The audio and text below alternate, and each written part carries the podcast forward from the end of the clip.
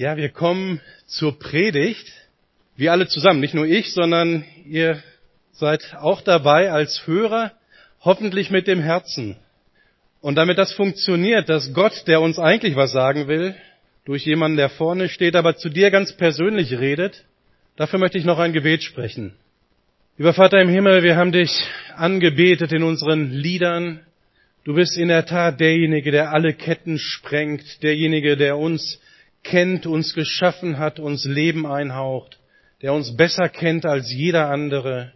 Und du weißt auch, was jeder in diesem Raum heute an diesem Morgen braucht, welchen Trost, welche Begegnung mit dir, welche Ermutigung.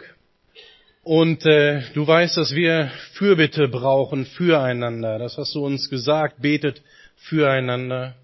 Und ich bitte dich, dass diese Zeit der Predigt uns hilft, darüber nachzudenken, wie wir füreinander beten können. Und ich bitte dich, wie gesagt, dass du zu jedem Einzelnen auf die Art und Weise sprichst, wie er oder sie es braucht, dass du mir hilfst, Worte zu sagen oder wegzulassen, wie es gerade wichtig ist für heute Morgen. Amen. Mein Wunsch ist in der Tat, dass wir ähm, nicht einfach oder dass ihr nicht einfach nur sitzt und jemanden hier vorne beim Arbeiten oder Reden beobachtet, sondern dass es um euch um eure Beziehung zu Gott geht, dass ihr hört, was Gott euch zu sagen hat und ich möchte, wünsche mir, dass wir in dieser Predigt ein Stück weit auch nachdenken, wie Gebet unsere Partnerschaft von unseren Gemeinden bereichern kann.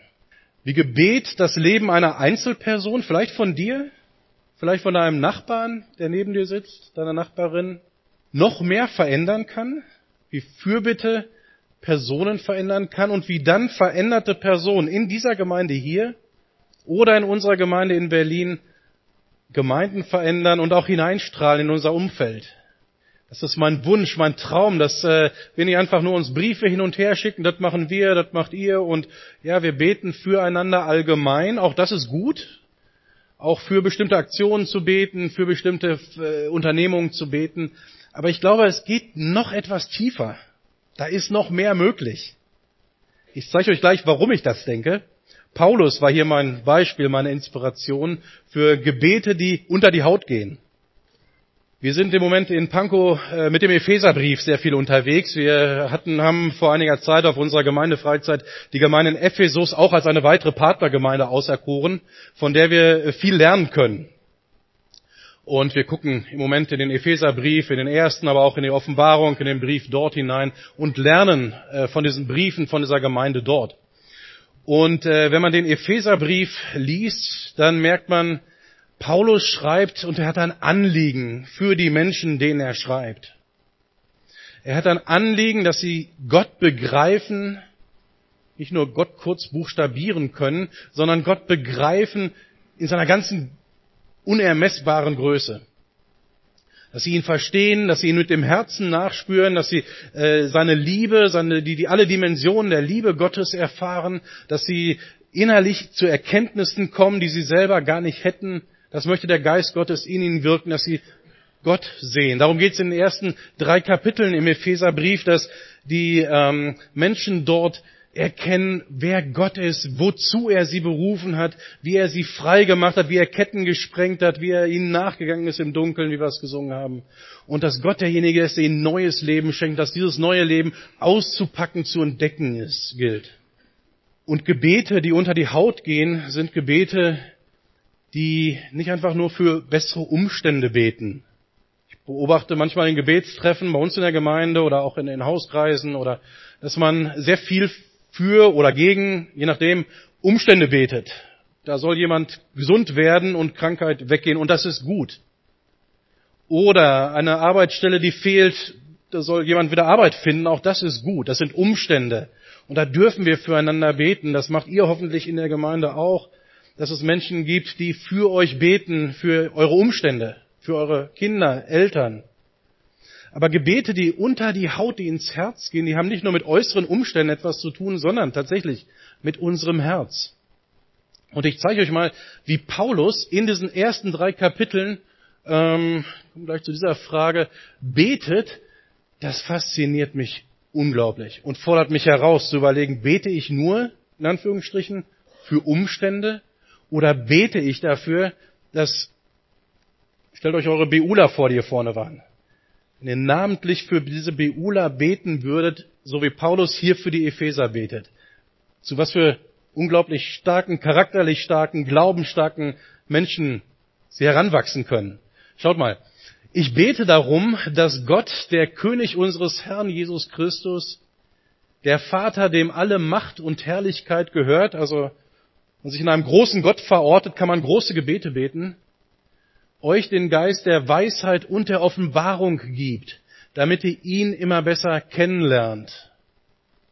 Er öffne euch die Augen des Herzens, damit ihr erkennt, was die Hoffnung eurer Berufung ist, was für ein reiches und wunderbares Erbe für euch er für die bereithält, die zu seinem heiligen Volk gehören, und mit was für einer überwältigenden großen Kraft er unter uns, den Glaubenden, am Werk ist. Übrigens ist das dieselbe gewaltige Stärke, mit der er am Werk war, als er Christus von den Toten erweckte, wie im letzten Lied, und ihm mit der, in der himmlischen Welt den Ehrenplatz an seiner rechten Seite gab. Ich finde, das ist ein Hammergebet. Jemand, das war meine Frage, wer betet so für mich? Und ich glaube, ich kenne ein paar Leute, die beten, nicht nur, dass es mir gut geht, dass ich genug zu essen habe und dass die Umstände gut und friedlich sind, sondern dass mein Herz sich immer weiter öffnet, immer weiter Gott erkennt, dass sein, mein Charakter sich mit seinem immer mehr eins macht, dass ich äh, wirklich diese Hoffnung, äh, von dieser Hoffnung motiviert getragen werde, die gegründet ist in der Zukunft, die Gott für mich hat, die gegründet ist in der Berufung, die Gott für mich hat. Und dass ich äh, lebe nicht aus meiner eigenen Kraft, sondern aus dieser überwältigenden Kraft, die Jesus von den Toten erweckt hat. Habt ihr, hast du jemanden, der für dich betet, der für dich so betet wie Paulus für die Epheser? Hoffentlich. Vielleicht gibt es jemanden in deiner Familie, vielleicht auch ein paar Generationen vorher, Großeltern, die so für dich gebetet haben, dass wirklich du zu der Erkenntnis der Fülle und Größe und Liebe und Gnade Gottes kommst und immer mehr darin wächst, nicht nur dorthin kommst, sondern weiter darin wächst und nicht aufhörst zu wachsen, ein ganzes Leben lang nicht aufhörst zu wachsen. Das ist nicht, was wir irgendwann mal erledigt haben, wenn wir, weiß nicht, einige von euch sind viele Jahre vielleicht schon Christen, damit hat es nicht aufgehört, sondern es, äh, die Reise geht ja weiter und das Gotteserkennen geht immer weiter, immer weiter. Und wer betet so für dich? Wer betet für dich wie Paulus für die Epheser? Ähm, vielleicht ist jemand ja, in deiner Familie, vielleicht jemand in deinem Hauskreis, ähm, vielleicht jemand, den du gar nicht kennst, der so für dich betet. Wie gesagt, Gebete, ich möchte jetzt keine Gebete erster und zweiter Klasse, Gebete für Umstände und Gebete für die innerliche Erkenntnis Gottes. Aber wer traut sich daran? Wer betet so persönlich für dich? Und wem ist so wichtig, dass dein Charakter sich immer mehr mit Gottes Charakter überein bringen lässt, äh, dass Gottes Geist dich von innen her verändert. Und er betet das nicht nur einmal, sondern regelmäßig für dich.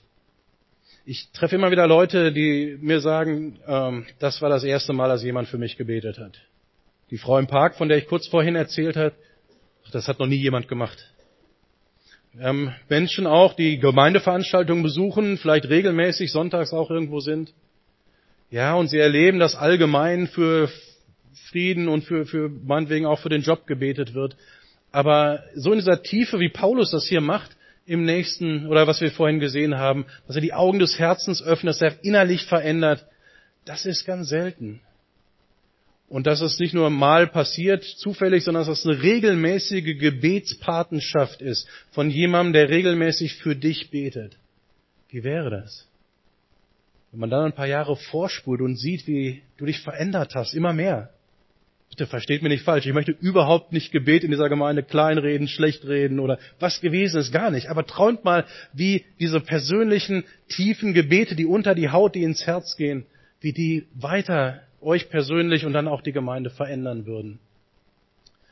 Die Augen des Herzens öffnen, ähm, dass ihr erkennt, was die Berufung, äh, die Hoffnung eurer Berufung ist, was für ein reiches und wunderbares Erbe. Nicht, dass es ein Erbe irgendwann mal bei Gott gibt, sondern dass es ein reiches und wunderbares Erbe gibt. Und das hält er bereit für alle, die zu seinem Volk gehören. Nicht nur für, für ein paar Mitarbeiter in der Gemeinde, sondern für alle. Wie viel haben wir davon entdeckt und gesehen und wie viel brauchen wir diese Fürbitte von anderen, dass der Geist Gottes in uns wirkt und diese Erkenntnis schenkt. Diese Stärke, diese überwältigende Kraft. Mit der wirkt er an uns und dafür dürfen wir beten, dass er für jemand anders, an jemand anders auch wirkt. Ich blätter mal vor in Kapitel 3, ist immer noch im ersten Teil des Epheserbriefes, wo es darum geht, Gott zu verstehen. Und auch hier, Paulus schreibt ihnen ein bisschen, wie Gott äh, wirkt, wie Gott sie erlöst hat, und dann wechselt er wieder in den Gebetsmodus. So wichtig ist das Paulus hier im Epheserbrief. Er sagt, ich möchte nicht einfach nur predigen oder Briefe schreiben, ich möchte für euch beten. Schaut mal dieses Gebet an. Wieder ein großer Gott, der adressiert wird, er, Gott, dem jede Familie im Himmel und auf der Erde ihr Dasein verdankt und der unerschöpflich reich ist an Macht und Herrlichkeit, der gebe euch durch seinen Geist innere Kraft und Stärke. Wieder Gebete, die unter die Haut gehen. Es ist mein Gebet, schreibt Paulus hier an seine Freunde in Ephesus, dass Christus aufgrund des Glaubens in euren Herzen wohnt und dass euer Leben in der Liebe verwurzelt ist und auf das Fundament der Liebe gegründet ist. Stellt euch vor, eine Gemeinde, wo jeder so fest verwurzelt ist auf diesem Fundament von Liebe, dass wir nur noch liebevoll miteinander umgehen können.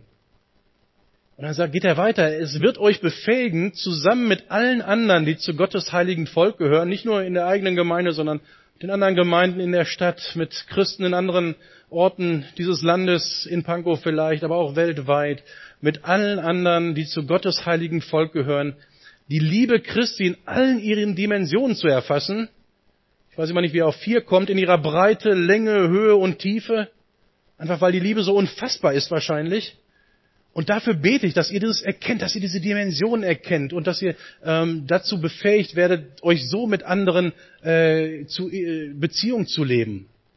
Ich bete darum, dass ihr seine Liebe versteht, die doch eigentlich gar nicht zu verstehen ist, die weit über alles Verstehen hinausreicht, dass ihr auf diese Weise mehr und mehr mit der ganzen Fülle des Lebens erfüllt werdet, das bei Gott zu finden ist. Wie wäre das, wenn wir bei allem Gebet für gute Noten in der Schule oder Jobs oder, oder äh, für die, die richtige Wohnung oder die richtigen Entscheidungen, für all diese Äußerlichkeiten, diese Gebete beten würden. Füreinander.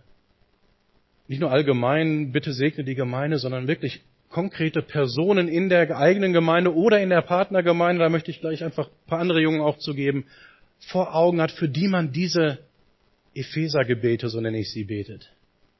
Wir haben gesehen, die Gebete haben sehr viel mit Herz, was unser Herz erfasst und versteht, was unser Kopf versteht, wo äh, wir von motiviert und, und äh, angetrieben werden. Damit, das hat viel mit diesen innerlichen Dingen zu tun. Und das ist gut, da anzufangen. Und dann, wenn man Epheser weiter durchblättert, nach den ersten, ersten drei Kapiteln kommen die zweiten drei Kapitel, also die letzten drei. Und da sagt er, okay, alles, was ihr, da wird's praktisch. Hier geht's, also man könnte jetzt, hört sich manchmal nicht ganz so charmant an, aber um Theorie zunächst um diese Erkenntnis Gottes zunächst und dann geht es um die Praxis, weil wir leben ja ein praktisches Leben im Alltag. Ich hatte vorhin, übrigens Entschuldigung, dass wir so lange gebetet haben vorne. Vielleicht hat das was mit diesem Thema zu tun, dass uns Gebet so wichtig ist. Und mein Gebet äh, vorne war, dass unser Gottesdienst hier zwar jetzt aufhört nachher, aber dann erst richtig losgeht, wenn wir in den Alltag gehen. Und es wird sehr praktisch im zweiten, in der zweiten Hälfte des Epheserbriefes, der, der, der, der Schnitt, die Schnittstelle, der Scharniervers, der sagt im Grunde, ihr habt über eure Berufung nachgedacht. Leute haben für eure Berufung gebetet, dass ihr sie erkennt, für die Liebe gebetet, dass ihr sie erkennt. Und jetzt, Epheser 4, Vers 1, wo der zweite Teil kommt, dieser Scharniervers, da sagt es, jetzt äh, ähm, lebt doch auch so, wie es dieser Berufung gebührt. Und jetzt lebt in ganz praktischen Beziehungen. Und dann geht es um Beziehungen von Eltern zu Kindern und von Ehepartnern zueinander und auf Arbeit und ganz, ganz praktisch wird es. Und auch da kommt bei Paulus wieder Gebet vor. Also wir leben natürlich äh, Gebete, die unter der Haut gehen. Wir leben außerhalb äh, dann auch in unseren Umständen. Und auch da kommt dann im hinteren Teil wieder ein Gebet. Paulus sagt nicht nur, ich bete für euch, sondern wie in einer guten Partnerschaft geht es in beide Richtungen. Im ersten Teil schreibt Paulus ja, ich bete für euch. Jetzt sagt er, jetzt betet bitte auch für mich. Ich brauche euer Gebet so dringend. Ich bin nicht der Superheilige, bei dem alles klappt und der äh, Heilige Schrift schreibt und, und so weiter. Ich brauche euer Gebet. Ich bin darauf angewiesen. Ich kann meine Arbeit als Apostel Jesu, als Evangelist nicht tun, ohne dass Menschen dafür beten. Und er äh, sagt dann hier, das ist direkt nachdem er über die Waffenrüstung Gottes schreibt, ähm, sagt er, wendet euch äh, vom Heiligen Geist geleitet, nicht eigene Gedanken, Heiliger Geist geleitet, immer und überall mit Bitten und mit Flehen an Gott. Lasst dabei in eurer Wachsamkeit nicht nach, sondern tretet mit Ausdauer und Beharrlichkeit für alle ein, die zu Gottes heiligen Volk gehören. Nicht einfach nur ab und zu mal ein Gebet beten, sondern ausdauernd und beharrlich. dann sagt er hier in Vers 19, äh, betet auch für mich. Bittet Gott, mir Gelegenheiten zu geben, seine Botschaft zu verkündigen. Dann kann ich das Geheimnis des Evangeliums unerschrocken bekannt machen. Das schüttel ich nicht aus dem Ärmel. Ich brauche euer Gebet, damit ich Gottes Botschaft verkündigen kann. Ich bin ja Gottes, als Gottes Gesandter für das Evangelium tätig. Und deshalb bin ich sogar im Gefängnis. Also soweit habe ich es jetzt gebracht, dass ich dafür verhaftet wurde. Betet bitte, liebe Geschwister in meiner Partnergemeinde in Ephesus, betet, dass ich meinen Auftrag erfüllen und in der Kraft dieser Botschaft frei und offen reden kann. So ein bisschen vielleicht an die Lesung von Quentin erinnert. Ähm, wo die Jünger zusammenkamen und eigentlich hatten die gesagt bekommen, redet nicht mehr von Jesus. Lasst das mal besser sein mit dem über Jesus reden, das, das bringt nur Ärger. Äh, seid mal bitte leise, ihr lieben Jünger. Die Jünger kamen zusammen und haben gebetet. Am Ende bebte sogar die Erde. Das passiert seltener in meiner Erfahrung. Ähm, aber sie beteten um diese, das gleiche Gebet eigentlich, um Kraft und Vollmacht, um trotzdem weiter zu verkündigen. Das heißt, wir haben den Epheserbrief, wir haben einen ersten Teil, wo es darum geht, Gott zu verstehen in seiner ganzen Größe. Und Paulus betet dafür, dass die ähm, Epheser das äh, begreifen, verstehen, darin wachsen. Im zweiten Teil wird es praktisch und Paulus sagt für ihn, das Praktische ist sein Gefängnis. Da fragt er noch nicht mal, bitte, bete, dass ich freikomme. Das ist überhaupt gar nicht sein Anliegen. Sein Anliegen ist, dass egal in welchen Umständen er Jesus verkündigen kann. Und er weiß, dass er dafür Gebet braucht. Und viele andere praktische Dinge werden erwähnt in diesem zweiten Teil. Wer betet für dich? Wer betet für dich, wie Paulus für die Epheser, dass deine Beziehung zu Gott dich wirklich immer mehr erfüllt? Wie sagt er in Vers 3 ganz unten, der, die letzte Reihe, dass ihr auf diese Weise immer mehr und mehr mit der ganzen Fülle des Lebens erfüllt werdet, das bei Gott zu finden ist. Wow ich habe da fast keine Worte für, aber ich weiß, ich habe da noch, da ist noch Luft nach oben bei mir. Mit dieser Fülle erfüllt zu werden und da für mich zu beten, könnt ihr gerne tun. Wer betet für dich? Vielleicht fallen dir ein paar Leute ein. Vielleicht fällt dir aber auch keiner ein. Hab den Mut, auf andere zuzugehen. Vielleicht auch aus der Gemeindeleitung hier und zu sagen, ich wünsche mir jemanden, der regelmäßig so für mich betet. Diese Epheser-Gebete nenne ich sie einfach mal. Für das, für die Erkenntnis, aber auch für meine Praxis, für meine Herausforderung in der Berufung, die ich habe, Jesus zu verkündigen und von ihm zu reden. Jemand, der für mich betet. Kannst du das sein? Oder kennst du jemanden, der für mich eine Gebetspatenschaft übernehmen könnte? Oder wenn in einer kleinen Gruppe ihr merkt, okay, Vielleicht setzt ihr diese Woche zusammen und, und überlegt nochmal, was war am Sonntag in der Predigt los und ihr überlegt, ja eigentlich unsere Gebete sind alles Gebete, die sich mit Umständen beschäftigen. Und das ist auch gut, für oder gegen Krankheit zu beten. Aber wollen wir nicht ein bisschen mehr wirklich gucken, dass wir füreinander auf dieser ähm, Herzensebene, auf dieser Erkenntnis Gottes-Ebene füreinander beten? Oder Gebetspatenschaften, ich sagte es vorhin schon zu den Biulern hier vorne. Für wen betest du? Wäre dann die andere Frage gibt es ein, zwei Leute, manche haben mehr Zeit, mehr Kapazitäten, andere haben wenig Zeit, wenig Kapazitäten, für die du regelmäßig beten kannst. Manche machen das schon jahrelang. Aber für andere wäre das ein Schritt, neu, auch, auch eine neue Erfahrung zu machen, regelmäßig für andere zu beten. Und äh, mein Vorschlag, den ich auch machen möchte, nicht nur in der eigenen Gemeinde damit zu bleiben, sondern meinen Wunsch oder meine Frage an euch ist, könnte das auch ein Element unserer Gemeindepartnerschaft sein? Dass Menschen aus dieser Gemeinde für ganz konkrete Menschen in Berlin beten. Keiner muss mitmachen, keine Angst. Aber jeder darf. Und wenn ihr sagt, ich möchte, wünsche mir, dass jemand regelmäßig für mich betet, der mich hier vielleicht nicht jede Woche sieht, sondern der ein bisschen weiter weg ist. Und ich gebe dem Timo mal meinen Namen mit und der sucht in Pankow einen Gebetspaten, der regelmäßig diese Epheser-Gebete für mich betet. Und auf einmal wird Gemeindepartnerschaft sehr persönlich und sehr konkret. Und wir können uns bei Lebensveränderungen beobachten, wir können, verändern, wir können beobachten, wie sich unsere Gemeinden verändern. Ich habe Zettel dabei. Nachher, die sehen ganz genau so aus. Da steht jetzt viel drauf. Die braucht man überhaupt nicht nutzen. Aber die sollen helfen, solche Gebetspatenschaften, wenn ihr das möchtet, zu vermitteln. Mein, mein Wunsch war, dass vielleicht zehn Menschen von hier sagen, entweder ich möchte regelmäßig für jemanden beten. Wir haben 400.000 Leute in Pankow, für die man regelmäßig beten kann, aber eine Person vielleicht. Ich möchte regelmäßig beten, teilt mir eine Person aus der Partnergemeinde mit, für die ich regelmäßig, und jetzt sagen wir einfach mal nicht, nicht bis in alle Ewigkeit, einfach mal bis Ostern, ein halbes Jahr, regelmäßig Ephesergebiete beten darf. Natürlich auch alles andere, ist völlig, alles ist erlaubt, klar. Aber ihr habt die Richtung verstanden. Ähm, äh, denke ich mal. Hier oben habe ich nochmal die, die, die, die zwei Gebete aus Kapitel 1 und 6 aufgeschrieben, in Kurzform, als Erinnerung. Betet bitte, ja, Gebete, die unter die Haut gehen für andere. Oder ich wünsche mir, dass eine Person aus der Partnergemeinde regelmäßig bis äh, Ostern Ephesergebete für mich betet. Und wer sagt, ja, ich möchte das in Anspruch nehmen. Wie gesagt, Ihr könnt das alles gerne unter euch auch klären und füreinander beten. Dann habt ihr, seid ihr bestimmt kreativ. Aber ich mache euch das Angebot, gerne jemanden mitzu, den Namen mitzunehmen und den jemandem in Pankow zu geben, der regelmäßig oder die regelmäßig für euch betet. Ähm, man kann das anonym machen, das ist hier unten die Zeile. Ich möchte einfach, dass anonym für mich gebetet wird, weil man nichts preisgeben will, sagen will. Das ist okay, kann man machen. Dann einfach hier ankreuzen und das hier oben alles freilassen. Auf der anderen Seite ist es auch hilfreich, wenn man einen Namen hat, für den man betet.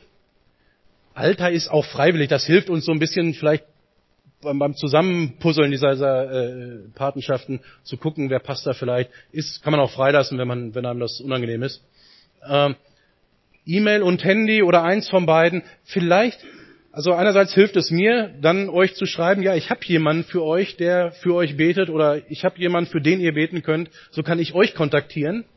Und äh, das kleine hier, kleingedruckte, meine Daten werden nur im Rahmen dieser Gebetspatenschaft und für unseren E-Mail-Newsletter. Ihr werdet dann auch einmal im Monat News aus Pankow bekommen, dass ihr wisst, wie geht's uns als Gemeinde. Aber dafür werden sie nur verwendet. Muss man ja heutzutage alles äh, äh sicherstellen mit diesen Daten. Aber das würde mir helfen bei der Vermittlung und was daraus entstehen kann, ist völlig offen.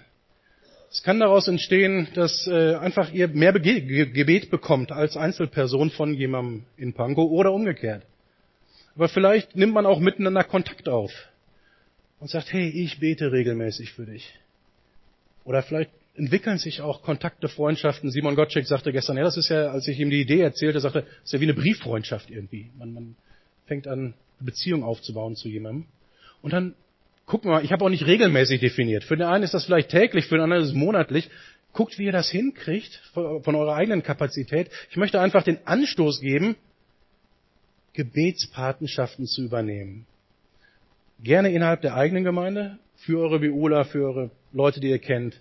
Gerade für die, die sagen, eigentlich, ich habe sonst keinen, der regelmäßig für mich betet. Und ähm, aber auch gerne, wie gesagt, über über die Bundesländer hinweg hin in die Hauptstadt. Das können wir auch mal versuchen. Vielleicht ergeben sich dann irgendwelche Besuche oder wer weiß. Wir gucken einfach mal. Ähm, wir freuen uns über Gebete allgemein. Wir freuen uns über finanzielle Unterstützung allgemein. Aber das ist, glaube ich, nochmal eine Nummer ähm, tiefer, wo Gemeindepartnerschaft wirklich ganz, ganz konkret wird und vor Gottes Thron gelebt wird. Mal gucken. Ist meine Anregung an euch. Ihr könnt mich ansprechen und so einen Zettel nehmen. Ihr könnt das auch einfach abfotografieren. Ihr braucht auch gar nicht dieses Formular nehmen. Das ist alles, ich habe einfach versucht, hilfreich zu sein. Wenn ihr mir einfach eine, eine WhatsApp schickt oder eine SMS schickt und sagt, ich bin dabei und, und, und so, das reicht schon. Wie auch immer. Hauptsache, wir wissen voneinander. Sonst funktioniert es nicht ganz. Ähm, das ist mein Vorschlag, wie diese Predigt konkret werden kann, wie unsere Partnerschaft konkret werden kann und äh, wie wir Paulus ernst nehmen, wenn er wirklich uns ermutigt, füreinander zu beten. Und so möchte ich schließen. ähm, nochmal mit dieser Einladung ganz persönlich das zu machen und Kontakt herzustellen und so einen Gebetspaten vermittelt zu bekommen. Ich muss jetzt übrigens zurückfahren und unseren Pankow das gleiche erzählen und gucken, wer ist da dabei und dann gucken wir mal, wie das äh, klappt. Ähm, aber ich möchte für euch als Gemeinde auch beten. Und vielleicht können wir am Ende nochmal aufstehen von dieser Predigt.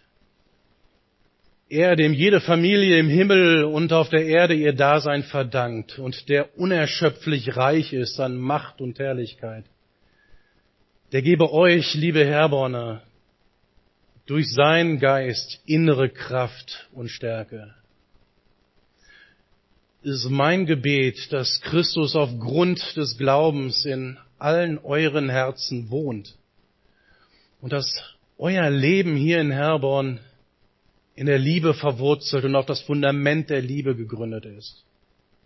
Das wird euch dann dazu befähigen, zusammen mit allen anderen innerhalb und außerhalb dieser Gemeinde, die zu Gottes heiligen Volk gehören, die Liebe Christi in allen Dimensionen zu erfassen, in ihrer Breite, in ihrer Länge, in ihrer Höhe und in ihrer Tiefe. Ja, ich bete darum, dass ihr, liebe Herr Bonner, seine Liebe versteht, die doch weit mehr über alles Verstehen hinausgeht. Und dass ihr auf diese Weise mehr und mehr mit der ganzen Fülle des Lebens erfüllt werdet, das bei Gott zu finden ist. Amen.